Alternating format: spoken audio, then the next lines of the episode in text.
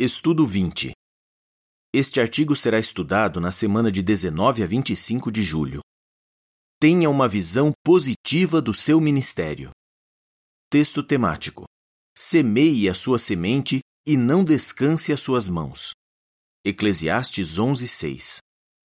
Cântico 70. Procurem os merecedores. O que vamos ver? Quando pregamos, é comum muitos não estarem em casa ou não quererem nos ouvir. Mesmo assim, como podemos manter um ponto de vista positivo sobre nosso ministério? Este estudo traz algumas sugestões. Parágrafo 1. Que exemplo Jesus deixou para seus seguidores e como eles reagiram? Durante todo o seu ministério na Terra, Jesus manteve um ponto de vista positivo e ele queria que seus seguidores tivessem essa mesma atitude. Quando estavam com Jesus, os discípulos pregaram com zelo. Mas com a prisão e a morte de Jesus, eles perderam por um tempo a vontade de pregar. Depois que Jesus foi ressuscitado, ele os incentivou a se concentrar na pregação. Por isso, depois que Jesus voltou para o céu, os discípulos começaram a pregar com tanto zelo que seus inimigos se queixaram. Vejam só, vocês encheram Jerusalém com os seus ensinamentos. Atos 5:28 a seguir, uma descrição da imagem da capa, que está relacionada com o parágrafo 1. Depois de Jesus subir ao céu, seus discípulos pregam com zelo em Jerusalém e em outros lugares. Parágrafo 2. Como Jeová abençoou o trabalho de pregação? Jesus orientou o trabalho de pregação feito pelos primeiros cristãos e Jeová os abençoou. Tanto é que muitos aceitaram a mensagem que eles pregavam. Por exemplo, no Pentecostes do ano 33, cerca de 3 mil pessoas se batizaram. E o número de discípulos continuou a crescer de modo impressionante. Mas Jesus predisse que os resultados do trabalho de pregação seriam ainda melhores durante os últimos dias. Parágrafos 13 e 4. Porque alguns talvez achem difícil pregar, e o que vamos ver neste estudo? Todos nós tentamos manter uma visão positiva do nosso ministério. Em alguns lugares é fácil fazer isso. Por quê? Porque muitas pessoas estão interessadas em ter um estudo da Bíblia. Elas até ficam numa lista de espera aguardando que uma testemunha de Jeová fique disponível. Mas em outras partes da terra, os publicadores acham pregar muito difícil. As pessoas raramente estão em casa e, quando estão, têm pouco interesse na Bíblia. Se você mora num lugar onde pregar é desafiador, as sugestões deste estudo podem ajudá-lo. Vamos ver o que alguns irmãos estão fazendo para contatar mais pessoas. Também veremos por que podemos manter uma atitude positiva, quer as pessoas ouçam a nossa mensagem, quer não. Continue positivo quando é difícil contatar as pessoas. Parágrafo 5. Que desafios muitas testemunhas de Jeová enfrentam?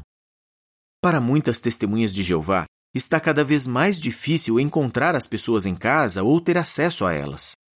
Alguns publicadores vivem em lugares onde há muitos condomínios fechados ou prédios com forte esquema de segurança. Talvez um porteiro ou segurança proíba a entrada de qualquer um que não tenha sido convidado diretamente por um dos moradores.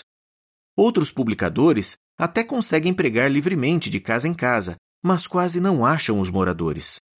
Ainda outros pregam em áreas rurais ou isoladas, onde vivem poucas pessoas. Eles viajam longas distâncias para contatar pelo menos uma pessoa e correm o risco de nem encontrá-la em casa.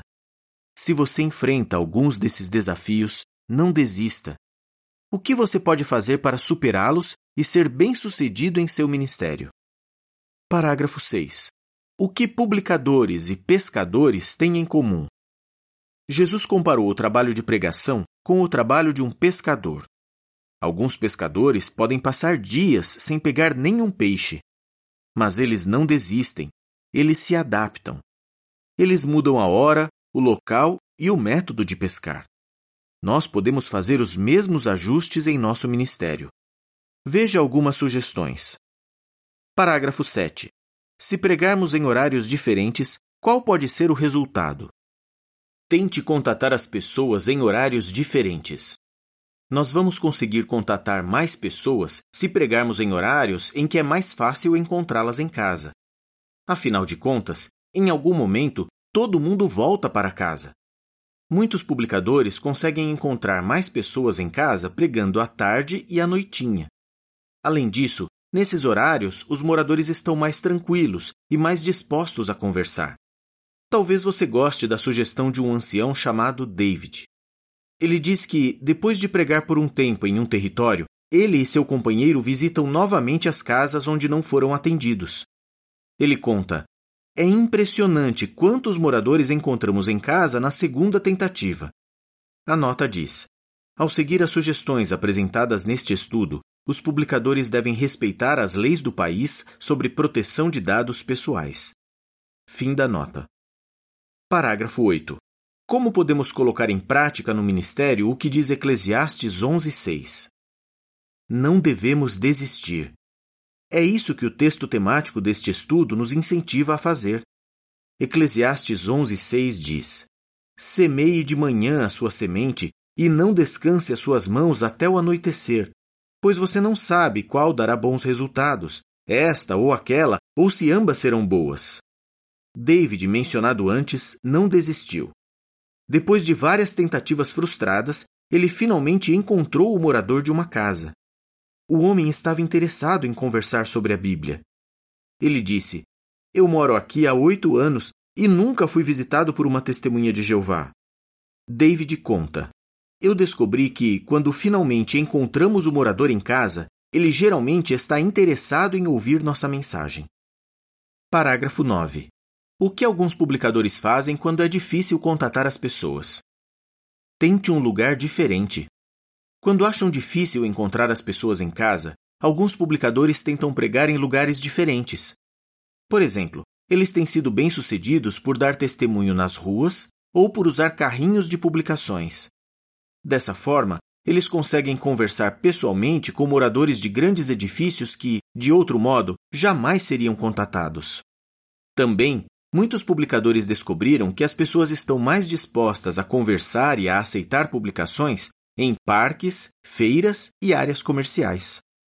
Floran, um superintendente de circuito na Bolívia, diz: Nós vamos às feiras e comércios entre uma e três horas da tarde.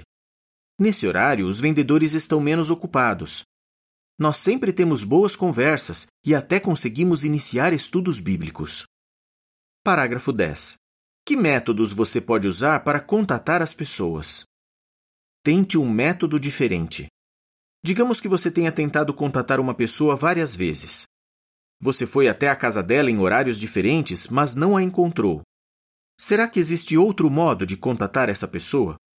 Uma irmã chamada Catarina diz: Eu costumo escrever cartas para as pessoas que nunca encontro em casa. Eu escrevo o que gostaria de ter dito a elas pessoalmente. O que aprendemos com esse exemplo? À medida que participa do ministério, tente contatar todas as pessoas de seu território. Se não conseguir falar com elas de um jeito, tente de outro. A seguir, uma descrição das imagens relacionadas com os parágrafos 7 a 10. Um irmão e sua esposa pregam num território onde é difícil encontrar as pessoas em casa. O primeiro morador está no trabalho, a segunda moradora num hospital e a terceira fazendo compras. O casal de publicadores consegue contatar o primeiro morador trabalhando no campo à noite. Eles conseguem pregar para a segunda moradora no testemunho público perto do hospital. E falam com a terceira moradora dando testemunho por telefone. A legenda das imagens diz: Ao pregar em lugares onde as pessoas dificilmente estão em casa, tente contatá-las em horários diferentes, em lugares diferentes ou usando métodos diferentes. Continue positivo mesmo quando outros não querem ouvir. Parágrafo 11. Por que algumas pessoas não querem ouvir a nossa mensagem? Algumas pessoas não querem ouvir nossa mensagem. Elas não entendem por que precisam aprender sobre Deus e sobre a Bíblia. Por verem tanto sofrimento no mundo, elas não acreditam em Deus. E elas não estão interessadas na Bíblia porque veem os líderes religiosos que dizem seguir a Bíblia fazendo coisas erradas. Outras estão preocupadas com seus trabalhos, suas famílias ou seus próprios problemas e não acham que a Bíblia pode ajudá-las. O que temos que fazer para manter a nossa alegria, mesmo quando as pessoas não dão o menor valor para a nossa mensagem? Parágrafo 12. Como aplicar o conselho de Filipenses 2,4 nos ajuda no ministério? Mostre que se importa. Muitas pessoas que no começo não queriam ouvir as boas novas mudaram de atitude quando perceberam que realmente nos preocupamos com elas. Filipenses 2,4 diz: Buscando não somente os seus próprios interesses, mas também os interesses dos outros. Por exemplo, David, citado antes, diz: Quando alguém fala que não está interessado, guardamos nossa Bíblia e nossas publicações e dizemos: Gostaria muito de entender por que você pensa assim. As pessoas conseguem perceber quando alguém se importa com elas. Elas podem até não lembrar exatamente do que dissemos, mas é bem provável que se lembrem de como as tratamos. Mesmo quando um morador não nos deixa falar, podemos mostrar que nos importamos com ele pelo nosso comportamento e pelas nossas expressões faciais. Parágrafo 13. Como podemos adaptar nossa mensagem às necessidades de cada morador? Um modo de mostrar que nos preocupamos com as pessoas é adaptando nossa mensagem às necessidades e interesses delas. Por exemplo, algo na casa mostra que aquele morador tem filhos. Quem é pai ou mãe talvez se interesse pelos conselhos da Bíblia sobre como criar filhos e como ter uma vida familiar feliz.